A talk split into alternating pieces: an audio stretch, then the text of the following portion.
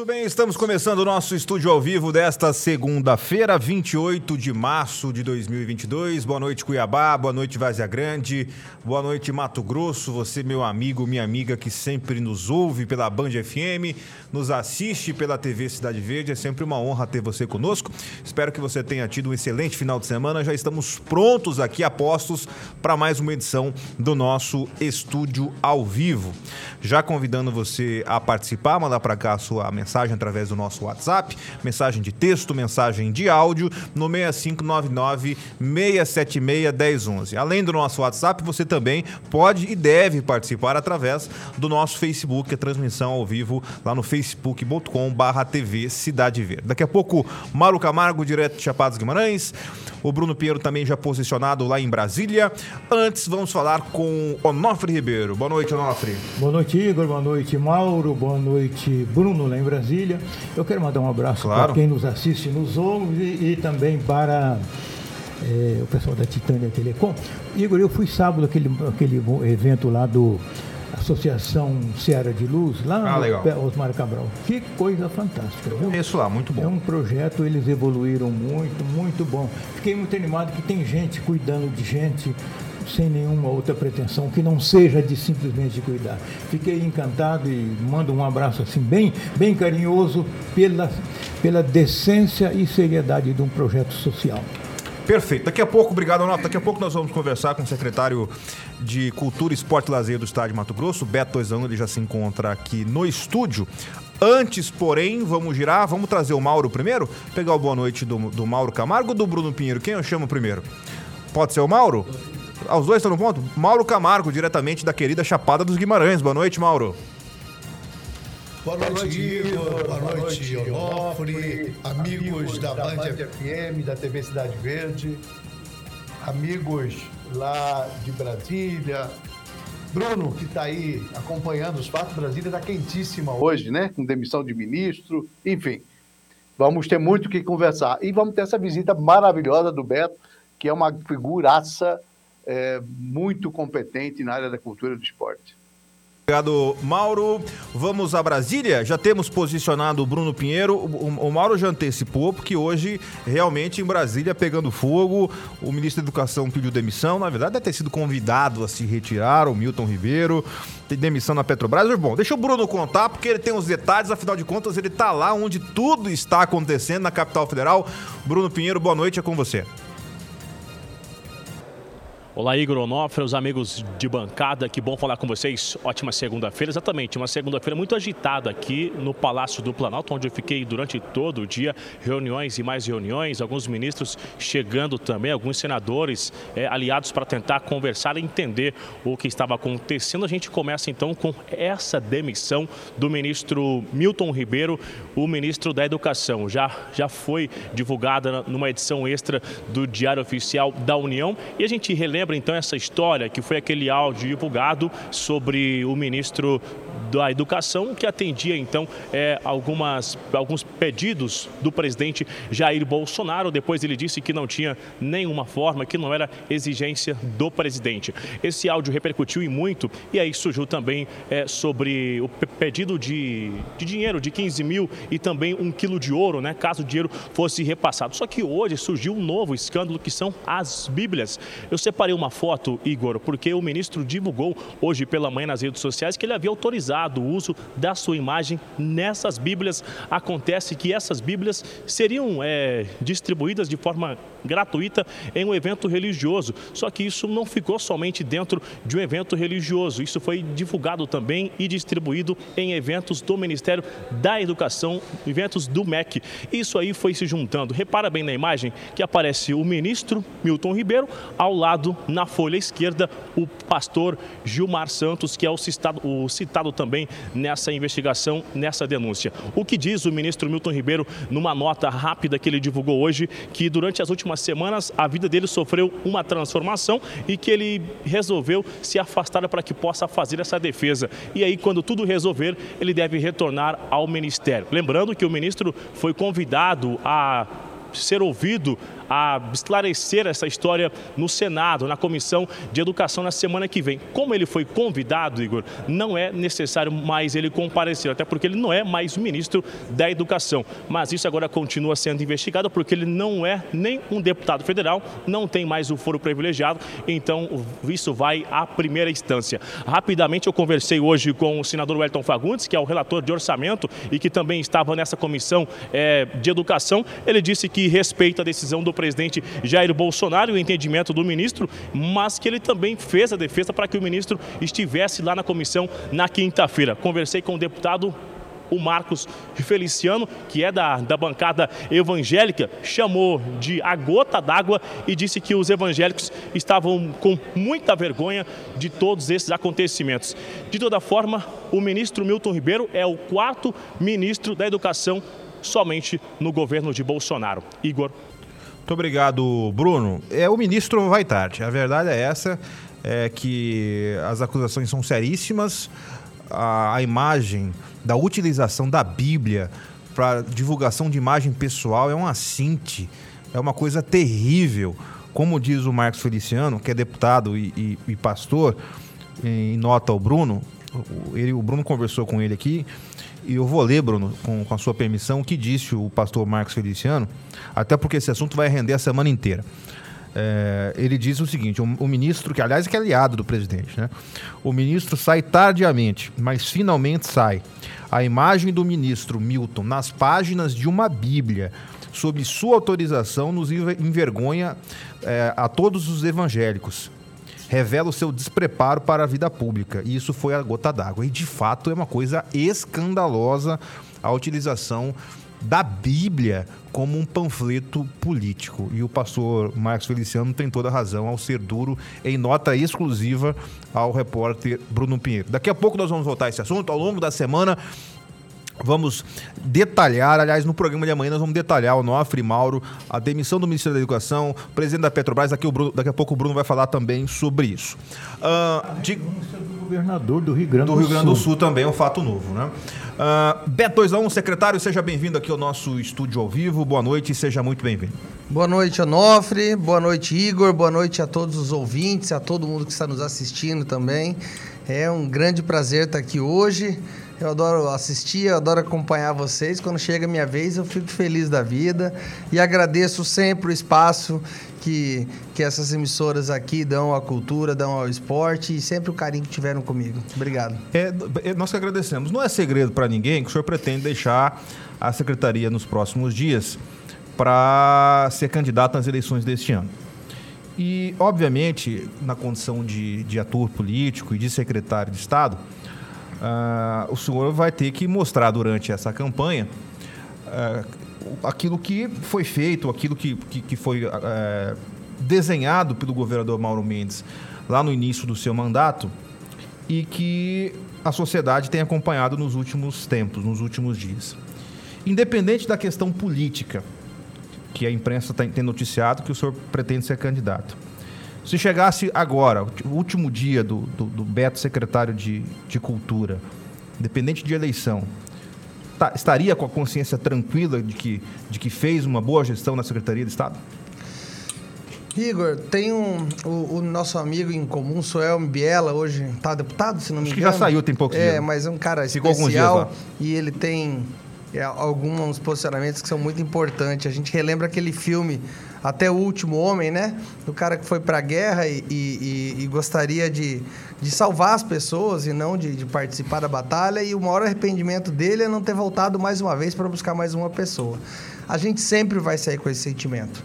O que foi feito na gestão do governador Mauro Mendes é um reparo histórico para a cultura e para o esporte nós estávamos em desvantagem ao resto dos segmentos. A cultura e o esporte, por muitos anos, foram deixados de lado, foi tratado como, um, como segmentos é, coadjuvantes, e muito pelo contrário. O governador Mauro Mendes deu condições e possibilidades para que a secretaria ocupasse o seu protagonismo como fator de transformação social na vida das pessoas.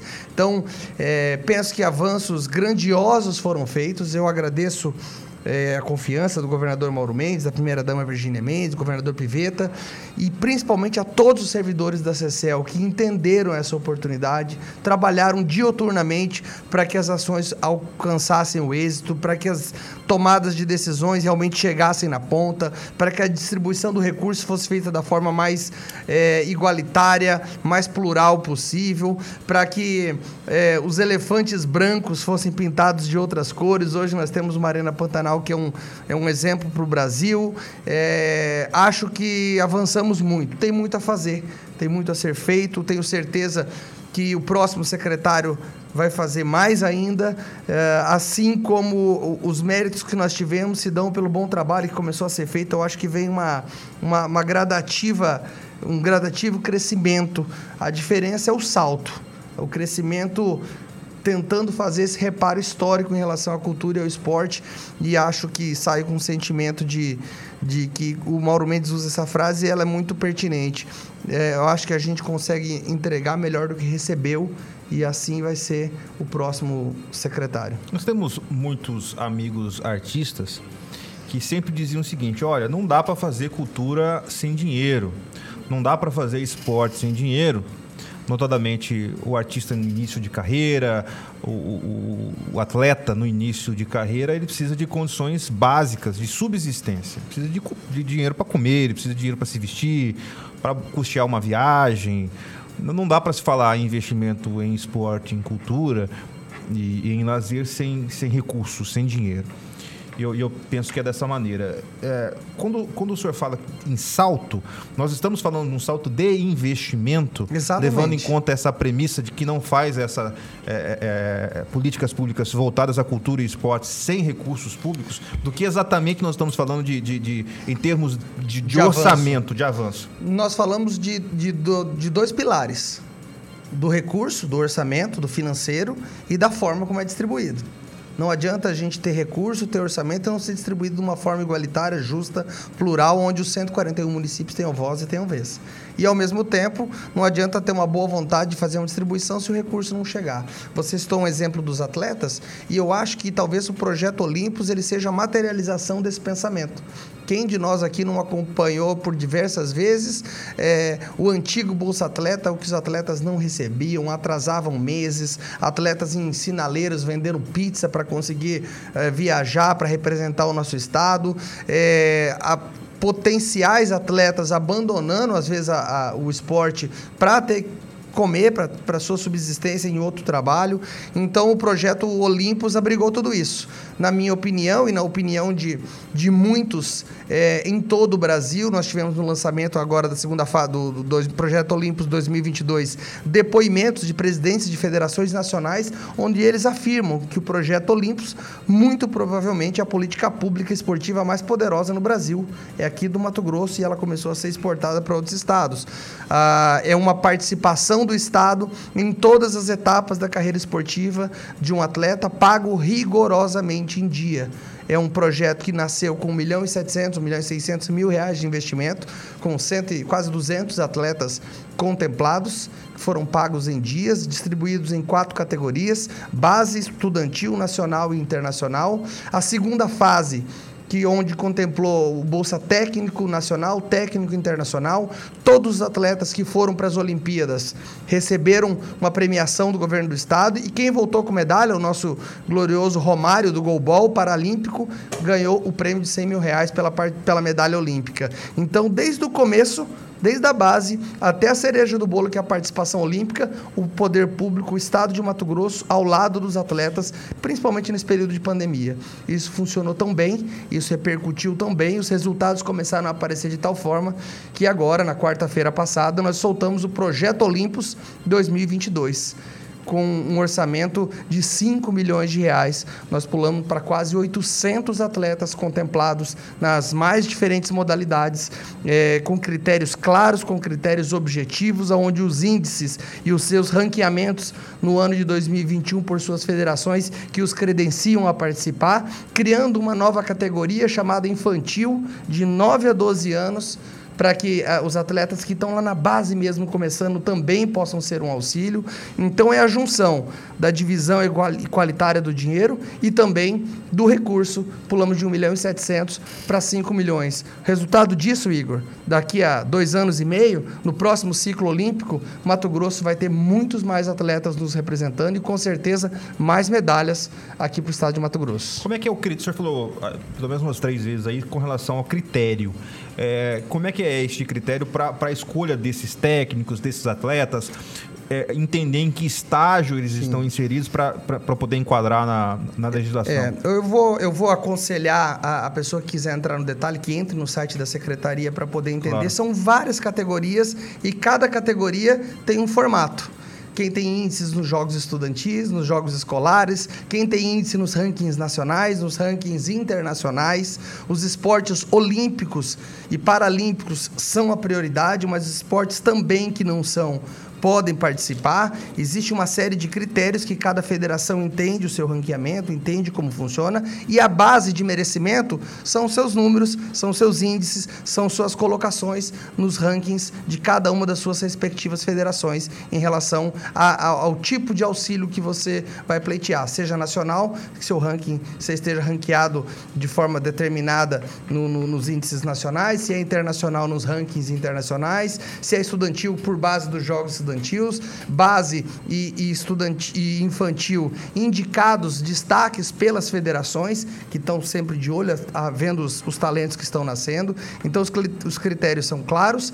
É, foi um grande um, um, grande, um grande movimento de, de, elogios por parte das federações, dos critérios, porque eles são claros, objetivos, e o esporte tem essa facilidade, né?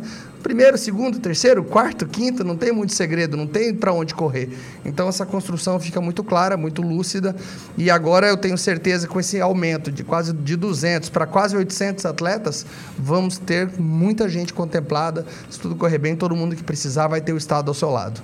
Queria reforçar essa questão ainda do, do aumento da, do investimento, porque o senhor poderia desenhar para a gente, em termos gerais, a evolução do orçamento é, de governos anteriores ou do primeiro ano do, do, do, governo Mauro Mendes para o atual, não precisa ser números reais, mas em termos de porcentagem, só para a gente ter uma dimensão do que, que a gente está falando. Nossa, dobramos o investimento, não, triplicamos. Enfim, para o telespectador ter uma noção Igor, eu vou que, te que a gente está um, falando. um parâmetro. No primeiro ano do governador Mauro Mendes, eram, nós pegamos, o governador pegou esse estado com um estado de calamidade financeira, nós tínhamos aí 11 mil fornecedores em atraso, poderes atrasados, servidores atrasados, um caos generalizado administrativamente falando, aonde o, o, o, cinto foi apertado, nós tivemos quase 10 milhões de reais apenas em investimento na CECEL, contra mais de 100 milhões agora no ano de 2021, que vem numa crescente 19, 20, chegando agora a 21 e para 2022 nós teremos mais. Isso mostra a sensibilidade do governador Mauro Mendes, da primeira dama Virginia Mendes, com o fator de transformação social que a cultura e o esporte representam na vida das pessoas. O Mauro tem pergunta lá de, de Chapada? Se tiver, Mauro, pode fazer, fique à vontade, com você. Olha, Igor, eu sou suspeitíssimo, é bom deixar claro aí para quem está nos assistindo, que eu sou suspeitíssimo para falar de Beto 2 a 1 da Alberto Machado, porque eu sou fã, fãzaço dele, do trabalho dele, desde a da época que ele atuou na prefeitura, e vem se revelando ao longo do tempo uh, uma figura super importante na gestão pública. Por, por, sua competência, eh, como um grande articulador político, mas também como um grande gestor. Eh, eu não tenho dúvida nenhuma, Igor e Onofre, que a cultura eh, ganhou um salto importante, como foi ressaltado aqui, não só pelo recurso investido, que é a primeira vez é, a cultura e o esporte tiveram um recurso substancial capaz de fazer a diferença, capaz de igualdar, eh, dar igualdade a essa pasta em relação às demais, do ponto de vista do orçamento e do recurso disponível. Mas é o que preciso destacar a, a, a competência do Beto de, em tão pouco tempo, conseguir construir, é, recolocar a cultura de Mato Grosso, que é riquíssima, num patamar super elevado que vai é, permitir que o Estado, dos próximos anos, volte a ser um grande destaque nacional em todos os setores da cultura, no teatro, na música, nas artes plásticas, na literatura e nos esportes também, que é uma coisa belíssima o que está sendo feito. Então eu não vou, eu já fiz o elogio, não vou é, aqui perguntar sobre aquilo que está muito evidente para todo mundo. Eu quero saber da política. Você vai disputar a eleição, é pré-candidato, vai disputar a eleição pelo União Brasil, né? Você que era do DEM, ou, e aí?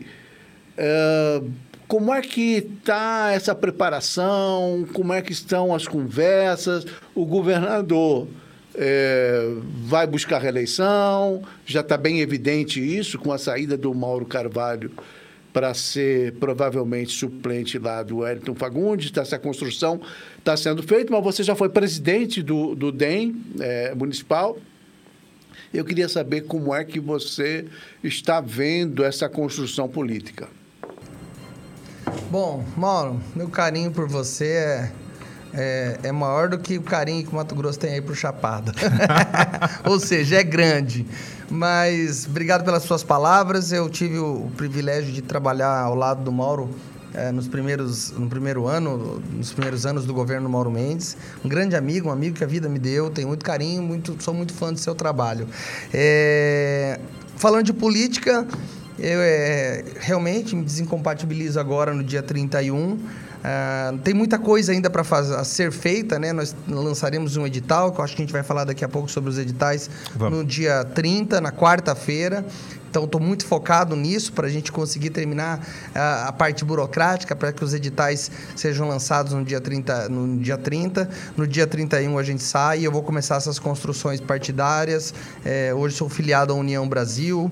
Não conversei com o governador ainda. Vocês, quem conhece o governador Mauro Mendes sabe como ele deixa é, é, isso para a última hora, como ele trata a gestão sempre em primeiro lugar, mas eu acho que agora é hora de falar disso. É, em relação à reeleição do governador Mauro Mendes, eu estou pronto, eu sou um soldado e eu ah, vou trabalhar até o último segundo para que o governador se coloque à disposição novamente.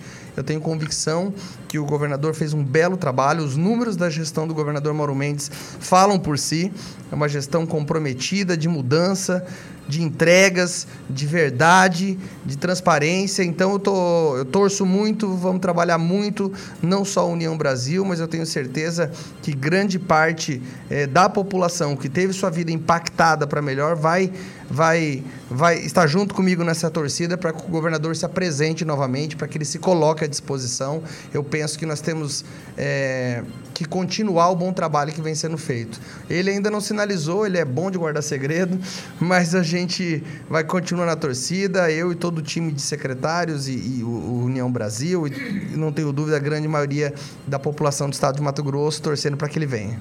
Obrigado, secretário. Vamos voltar daqui a pouco ao assunto política, porque tem muitos detalhes aí, pormenores, nesses minutos derradeiros aí, antes da, do, do, período do calendário eleitoral deste ano.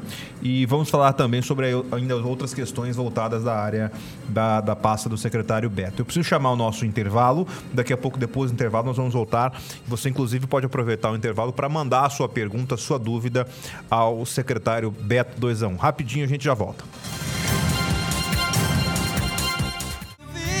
passarinho e quer Tudo bem, já estamos de volta com o nosso estúdio ao vivo. É, e vamos acionar novamente o repórter Bruno Pinheiro lá em Brasília, trazendo atualização das notícias da capital federal. É com você, Bruno, mais uma vez. Boa noite. Igor, mais uma vez uma ótima noite. Que bom falar com quem nos acompanha em casa e nos ouve no rádio também. Eu volto a falar sobre a demissão, a troca no comando da Petrobras. Essa já é a segunda no governo de Bolsonaro. A outra ocorreu em fevereiro de 2021, quando os combustíveis estavam numa escalada exorbitante e a manifestação dos caminhoneiros inflamava também o governo de Bolsonaro. Agora, o último reajuste à frente da Petrobras, que foi divulgado no dia 10 de março na gasolina de 18% e no diesel de 25%, fez com que isso inflamasse ainda mais e Joaquim Silva Luna ficasse ali instável, né? A sua permanência, que no mês que vem completaria um ano à frente da estatal. Essa alteração, a demissão, ela foi confirmada um pouco depois da saída de Milton Ribeiro. Hoje foi um dia de diversas reuniões, mas também de várias demissões que foram essas mudanças. Apesar dessa alteração, não tem um nome que deve substituir Joaquim Silvio Luna. Ele que já foi ouvido várias vezes em diversas comissões lá no Senado, na Câmara, para tentar explicar essa alta nos combustíveis, apesar da indicação do nome de Joaquim Silvio Luna ser do presidente Jair Bolsonaro, ele sempre afirmava que não tinha nenhuma autonomia em relação aos reajustes dos combustíveis. E aí, essa alteração, a mudança do nome de Joaquim Silvio Luna era uma, um requerimento já do Centrão para tentar tirar esse nome. E aí, Jair Bolsonaro, o presidente, viu que era o momento certo de aproveitar a saída de outros ministros que vão disputar as eleições no ano de 2022 e fez também essa mudança. Então, aguardar agora qual será o nome oferecido que deve ficar à frente da estatal nos próximos dias. Relembrando que o reajuste de 18% na gasolina e 25% fez com que isso inflamasse ainda mais, mesmo sem ter essa movimentação dos caminhoneiros. E esse é o segundo nome que já esteve à frente da estatal no governo de Jair Bolsonaro. Igor. Muito obrigado, Bruno Pinheiro. Eu já adiantei agora há pouco aqui no programa que esse assunto e tudo que é, fala de Brasília, o Ministério da, da, Educação, o Ministério da Educação, Petrobras, nós vamos abordar com muita profundidade no programa de amanhã. Voltando aqui com o secretário é, Beto 2 a 1, secretário, o senhor falou sobre a questão de editais e sempre que eu vejo, acompanho a imprensa eu vejo diversos nomes. O, o Mauro agora, agora há pouco adiantou que ele está por dentro, mas não é todo mundo que está por dentro. Quem trabalha com a área da cultura entende e sabe quais são os editais, o que, que é cada um. Eu que não sou da área, e mesmo acompanhando a imprensa, tenho algumas dúvidas, que creio ser a dúvida também do nosso telespectador. São vários editais, cada um é para uma área específica. Como é que isso funciona? Quais são os critérios? Eu anotei, por exemplo, aqui, ó. Edital movimentar, MT afluentes, Lei Aldir Blanc, é bastante coisa. Eu gostaria que, de forma resumida, senhor explicasse os mais importantes. Bom, primeiro o edital, para que todos que estão em casa entendam, é o formato com que o governo do estado consegue fazer que o dinheiro chegue ao trabalhador e trabalhadora da cultura, às associações de uma forma direta. É, em termos de convênios, convênios da secretaria, em tese, são feitos com, com prefeituras. Então, como é que eu chego no artista? Como é que eu chego no produtor cultural? Como é que eu chego nas associações? Através de editais. Nós, há, é, há muito tempo, é, não se tinha tanto investimento em editais como nós estamos tendo agora. O, a minha, a minha passagem pela secretaria começou com um pouco antes do, da Lei Aldir Blanc. A Lei Aldir Blanc é uma lei federal do governo governo é, federal, aonde repassava uma quantidade de recurso aos municípios e ao governo do estado para que ele criasse editais e achasse formato para que os trabalhadores e trabalhadoras da cultura impactados pela pandemia pudessem manter viva a chama da cultura. Tinham várias, vários formatos, desde o auxílio emergencial trabalhadores da cultura, três parcelas de, de 600 reais, aos editais dos mais variados, editais nascentes, é, de economia criativa, editais dos mestres da cultura, de festivais festivais, é, Conexão Cultura Jovem, nós criamos editais onde as mais variadas manifestações culturais pudessem estar abrigadas para receber esse recurso da Lei Aldir Blanc. Que pese, o governo do estado fez uma das melhores execuções do Brasil da Lei Aldir Blanc, aproveitando 100% desse recurso. E volto a dizer, volto naquela pauta que nós falamos, a forma de distribuir esse recurso também nos orgulha muito, aonde os invisibilizados tiveram vez, criamos notas sociais sociais, mecanismos para que os municípios do interior do estado recebessem o recurso, para que os invisibilizados tivessem vez. Então isso nos orgulha muito. Tivemos um equilíbrio na distribuição. Tivemos, para te dar, vou te dar dois, dois, dois, duas porcentagens que vai fazer entender porque a gente se orgulha desses critérios. Antigamente, os editais da CCL, 70% dos contemplados eram homens, 30% eram, eram mulheres. No edital é, da Lei Aldir Blanc, nós tivemos 54% mulheres, 46% homens. Nós equilibramos essa, essa balança.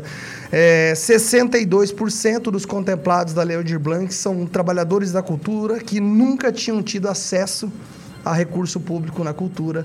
Então, a, a, distribuição de uma forma aonde quem nunca teve oportunidade começou a ter vez, começou a se enxergar, aonde os recursos chegavam aos municípios, 60% do recurso destinado aos municípios do interior do estado, 40% aos municípios do Vale do Rio Cuiabá. Então, antigamente, parecia uma grande secretaria de cultura do estado de Cuiabá. Parecia que ficava tudo aqui na mão dos mesmos. E essa distribuição começou a fazer diferença e talvez seja um grande legado, um grande divisor de águas da CECEL daqui para frente. E nessa esteira vieram mais editais. O edital Movimentar, um edital que eu sempre brinco que eu não gostaria de ter feito, porque é um edital que veio para auxiliar aquela segunda onda da Covid, onde fechou tudo de novo. Editais tanto para a cultura quanto para o esporte, aonde quem tinha sido contemplado pela Lei Aldir Blanc, a gente proibiu de participar para que o recurso chegasse a mais pessoas. Aí nós tivemos 92% de proponentes que nunca tinham tido acesso ao recurso público, ou seja, ampliando o leque de atuação da secretaria. O edital Afluentes, que você citou como exemplo. O edital Afluentes é a materialização na cultura do desejo do governador Mauro Mendes, que a gente levasse cultura aos quatro cantos desse estado. Um edital voltado para as prefeituras de 12 milhões e 880 mil reais, aonde 101 municípios foram contemplados. Dos 141 municípios, 101 foram contemplados, ou seja, é, o nome Afluentes ele é autoexplicativo, né? A gente quer irrigar de cultura o estado do Mato Grosso inteiro.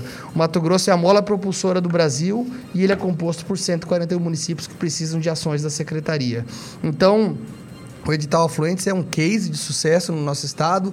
É, ele foi dividido em duas partes, tanto pauta livre quanto, quanto a pauta de Natal. E lançamos no final do ano mas o edital MT Preservar, Há 20 anos o, governo do estado não fazia nenhuma ação em relação à recuperação de patrimônio histórico. É a primeira vez um edital de 3 milhões de reais lançado, os resultados já foram divulgados. Nós lançamos um edital de economia criativa, lançamos um edital de games, estamos aí, lançamos um edital, esses dois com os resultados já divulgados, lançamos um edital de audiovisual que vai sair o resultado agora, na primeira semana de abril, sai o resultado final do edital de 3 milhões de reais do audiovisual. E agora, no na, dia 30, na quarta-feira, nós lançaremos mais 17 milhões de reais em investimentos em editais. 10 milhões o edital chamado Viver Cultura, um edital onde abriga as mais variadas manifestações culturais. Nós teremos um edital de 3 milhões de reais para revitalização de bibliotecas em todo o estado de Mato Grosso. Um edital de 2 milhões de reais, o edital Estevão de Mendonça, voltado para a literatura. Era um edital que era de 600 mil reais, ele vem agora para 2 milhões de reais. E vamos lançar também o edital para o Pontos de Cultura, que é um grande sucesso, que realmente transforma a vida das pessoas, que tem uma ligação direta com a cultura e com a ação social. Esse edital de 2 milhões era de 600 mil reais, também de 2 milhões de reais, que será lançado agora, no dia 30, às 8h30 da manhã, ali no gabinete do governador Mauro Mendes. Secretário, é, levando em conta esses dois últimos anos terríveis da pandemia que toda a humanidade viveu, eu, eu penso que o setor que mais sofreu com a pandemia todos os setores sofreram, mas o que foi o primeiro que parou e o último que retomou, ainda está retomando em alguns, em alguns locais, depende obviamente das prefeituras, dos municípios, é o setor de eventos. E quando a gente fala de evento, eu não estou falando de show somente. Né? Quando você pensa em evento, geralmente as pessoas já pensam num show do Gustavo Lima, show de não sei quem. E evento é muito mais do que shows. É, de que maneira esses editais, de que maneira esse investimento na cultura acaba equilibrando ou ajudando esses, esses atores culturais que ficaram parados durante esse tempo? A, a, a, cultura tem uma cadeia produtiva que se, se interliga, se interfaceia, se comunica.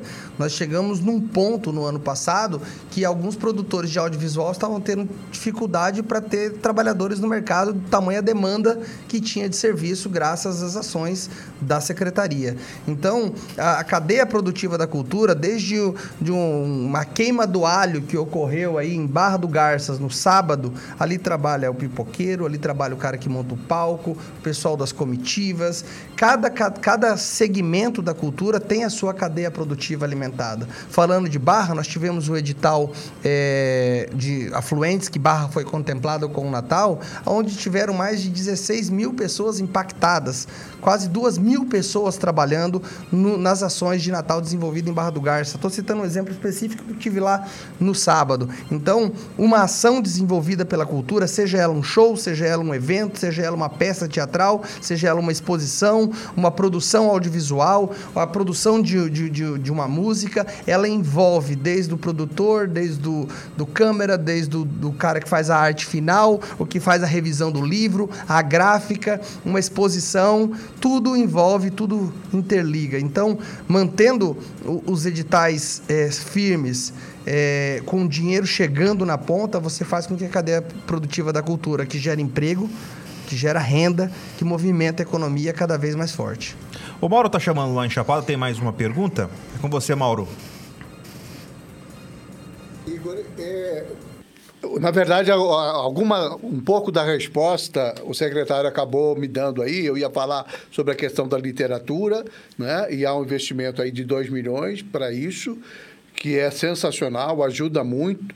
Tem muitos é, autores novos ganhando projeção e que precisam desse incentivo. Produzir um livro não é uma coisa barata, então precisa desse incentivo. E a outra coisa é que, é, que é a questão da, da, das artes plásticas. Eu falo muito das artes plásticas, é, Beto, porque é, as artes plásticas se destacaram muito em Mato Grosso, se destacaram muito no Brasil. Né? É, artistas nossos, consagrados, é, são uh, venerados no Brasil inteiro. Né? Nós temos uh, artistas nossos lá na, no, no MASP, é, com, com acervos no MASP de artistas matogrossenses. É, além do Savão Jovem Arte, que, que foi uma retomada fantástica, importantíssima é, no ano passado, esse ano a gente pode esperar o que nesse segmento? Mauro, você falou. O Salão Jovem Arte ela é um exemplo clássico do que a gente pensa em relação às, às artes visuais, às artes plásticas. Mato Grosso é protagonista, assim como você falou. Nós temos ícones é, no cenário nacional aqui de Mato Grosso e depois de um hiato de cinco anos, o governo do estado realizou o Salão Jovem Arte, que motivo que nos orgulha muito e foi um grande sucesso. Mas em todos os nossos editais, vamos citar o exemplo aqui do Viver Cultura, que nós lançaremos, um de 10 milhões de reais, nós temos um espaço específico para as artes plásticas, para que a gente consiga manter viva o fazer cultural tão importante e tão firme é, desse segmento. E é claro, infelizmente estou saindo agora, mas a programação está muito encaminhada para que esse ano a gente realize novamente festival, é, o salão, que é fundamental essa manutenção desse festival, desse, desse festival, desse salão tão importante da nossa arte matogrossense. Último assunto aqui antes de falarmos sobre questão política eleitoral, já que o Mauro já citou agora há pouco, a gente vai, vai retomar esse tema, secretário, é com relação à Arena Pantanal. A Arena Pantanal foi palco de grandes eventos nos últimos tempos. É, o que, que o senhor está deixando preparado para a continuidade da utilização da Arena Pantanal. Lá atrás, eu acho que foi no primeiro ano de 2019, é, eu, eu, perguntei sobre a possibilidade de privatização da arena, que era uma saída que estava sendo utilizada, uma concessão. Depois a arena está sendo tocada praticamente com os recursos próprios. O Cuiabá subiu para a Série A. Enfim, é, agora é, é uma, até uma disputa para quem quer usar mais a arena. Né? Então vai ter show, vai ter jogo. É, a arena estava lá parada e agora todo mundo quer, quer a arena. Como está é, o planejamento que o senhor está deixando preparado para o seu sucessor com relação à continuidade da utilização da Arena Pantanal? Bom, tenho brincado muito que a Arena agora tá on. Esse eu acho que era o primeiro desafio, fazer com que a arena estivesse ativada, 100% ativada, com tudo funcionando, apta e capaz de receber grandes jogos. Recebemos a Copa América, fomos eleitos a melhor sede da Copa América. É, o Cuiabá, o nosso Dourado, que vem fazendo um trabalho de excelência, subindo para a Série A e a Arena Pantanal ao seu lado, podendo é, abrigar o Cuiabá nesses grandes jogos e a hora que foi liberada a torcida correspondeu. É, ela achou sua vocação, ela se relaciona hoje com a sociedade. O futebol é, é, é o, o, protagonista, mas lá nós temos a Escola Arena, que é um case de sucesso, um dos melhores IDEBs do nosso estado. Lá no período de pandemia abrigou uh, o centro de triagem de Covid, lá abrigou o Detran, lá abriga hoje a secretaria, o centro de distribuição das cestas básicas, todos estão sendo na Arena. Então a Arena hoje ela é utilizada das mais variadas formas. E agora disputada, se vai ter jogo, se vai ter show, nós tivemos esse embrólio nos últimos tempos. Acho que o bom senso prevaleceu, é, mas é um processo. Eu acho que o primeiro passo era a Arena estar ativada e hoje ela está no auge da sua capacidade, pronta para receber qualquer jogo. Nós, em 10 dias, recebemos o maior jogo da temporada, Flamengo e Atlético, final da Supercopa do Brasil, um evento inesquecível, memorável para a Arena Pantanal, para Mato Grosso. E agora a gente parte para os novos desafios. Penso que a gente criar um name rights para a Arena seja um próximo passo e a partir daí um terceiro passo de achar uma, uma parceria, um, uma gestão compartilhada, uma privatização, como você falou, aí é pensar num formato que a gente possa utilizar da melhor forma. Mas o primeiro passo, e para mim o mais importante, foi dado. Hoje a Arena está funcionando. Hoje o Mato Grossense sabe que pode vir o jogo que for, que o Messi teve aqui, que todo mundo jogou aqui, elogiou, foi elogiado pelos grandes presidentes de federações do Brasil, do mundo. Foi, deu show de bola agora nesse jogo do Flamengo e Atlético. Eu não tenho dúvida que essa é uma etapa superada é, da Arena Pantanal. Hoje ela já está no dia a dia do cidadão mato-grossense e parou de ser uma vergonha e voltou a ser um orgulho. Secretário, vamos falar de, de política agora, como eu antecipei. É, são, são os momentos finais das escolhas partidárias. É, existe a possibilidade de o senhor mudar de partido? levando em conta a composição das chapas, a dança das cadeiras? Como é que tem, tem sido essas discussões? Igor, eu a gente tem que aprender com quem funciona bem, né? E o Mauro é um craque nisso. O Mauro tem um foco absurdo na gestão e no momento certo ele pensa na política. E eu vou começar a me dedicar nisso agora. Dia 31 eu saio, eu tenho dia 31, dia 1 dia 2, para tentar me entender esse processo, bater o martelo em relação a isso, o que vai acontecer. Hoje sou filiado à União Brasil, Estou focado 100% na entrega desses editais para o dia 30. Depois disso, eu vou começar a avançar em relação a essa construção. Como é que você observa algumas declarações de aliados do governador que, que, dizem que o governador não faz política, que o governador está demorando muito para decidir. É, houve uma crítica expressa do, do, senador Fávaro a essa questão. É, como é que você está vendo a, a, esta movimentação? Pode ter surpresa na composição dos grupos aliados do governador. Daqui a pouco a Agnella vai receber o senador Edson Fagundes lá no Passando a também vai falar sobre esse tema. Qual é a sua visão sobre essas discussões que estão acontecendo neste momento? Eu acho que nesses períodos que antecedem as, as tomadas de decisões, como agora a escolha dos partidos, a partir daí as construções eh, das coligações por uma disputa majoritária, eu acho que é muito normal esses ânimos acelerados, todo mundo querendo tomar sua decisão, mas eu acho que a gente tem que partir do princípio que o governador tem que decidir primeiro a questão dele. Se o governador é candidato, se não é, como eu falei anteriormente, eu torço muito para que ele se coloque à disposição novamente. A partir dessa decisão, eu acho que o governador começa a construir, começa a avançar. Ele já deixou claro que não fez compromisso com ninguém que ele ainda nem decidiu a questão dele, a partir da decisão dele, ele vai começar a fazer essa construção. Mas eu acredito, eu discordo de quem fala que o governador não faz política. Ninguém que não faça política chega a governador do estado, chega prefeito de uma capital importante como Cuiabá. Acho que ele faz política, mas de um jeito diferente da política tradicional, talvez, podemos classificar assim, mas eu acho ela muito eficaz. Eu acho que ela, ele faz um misto muito importante de boa gestão com a política que se faz necessário fazer, ou um diálogo. Mora um cara que nunca se furta ao diálogo, está sempre pronto para construir, para pensar no coletivo, e esse é o objetivo da política, é transformar a vida das pessoas. Isso o Mauro faz de forma magistral, transformou esse Estado. É, e aí a política, a gente mistura política com eleições. E não é só isso. Agora sim chegou a hora de começar a discutir eleições. Eu acho que no tempo certo o governador é, vai decidir torço para que ele decida vir à disposição e confio no discernimento dele para construir as parcerias para tocar o projeto eleitoral. Como é que você viu a, a saída do, do, do ex-secretário Mauro Carvalho?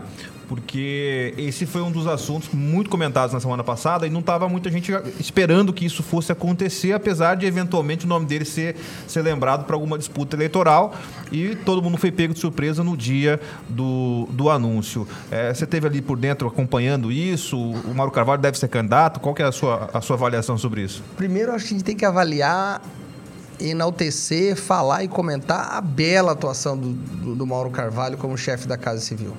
Eu vi uma matéria, se não me engano, me corrija se eu estiver errado, mas talvez o secretário-chefe da Casa Civil que mais tempo tenha permanecido é, no cargo, desde o começo da gestão. Um cara correto, transparente, jeitoso com as pessoas, atencioso com deputados, com os poderes. Um ombro amigo para os secretários de uma forma geral. Vai meu agradecimento, vai meu parabéns ao Maurinho. Que belo trabalho que ele fez. Ele é elegante, né? Até a saída dele, ele é, ele é educadíssimo, ele é lúcido. É, acho que ele vem para cumprir a missão de organizar a União Brasil no estado de Mato Grosso ao lado do Fábio Garcia. É, ele deixou muito claro isso, ele foi muito expressou isso com muita tranquilidade e acho que a desenvoltura, o talento e a, e a excelente execução do trabalho que ele fez na Casa Civil vai se repetir nessa construção do União Brasil. E eu tenho certeza que vai ser um, um grande sucesso, porque eu realmente sou muito fã do trabalho do Mauro Carvalho, é uma das pessoas que me impressionou, tive o prazer de trabalhar ao lado dele diariamente. E você vê um cara totalmente entregue uh, ao projeto de mudar a vida das pessoas. Então eu sou um fã incondicional do Maurinho e acho que ele está preparado para qualquer coisa.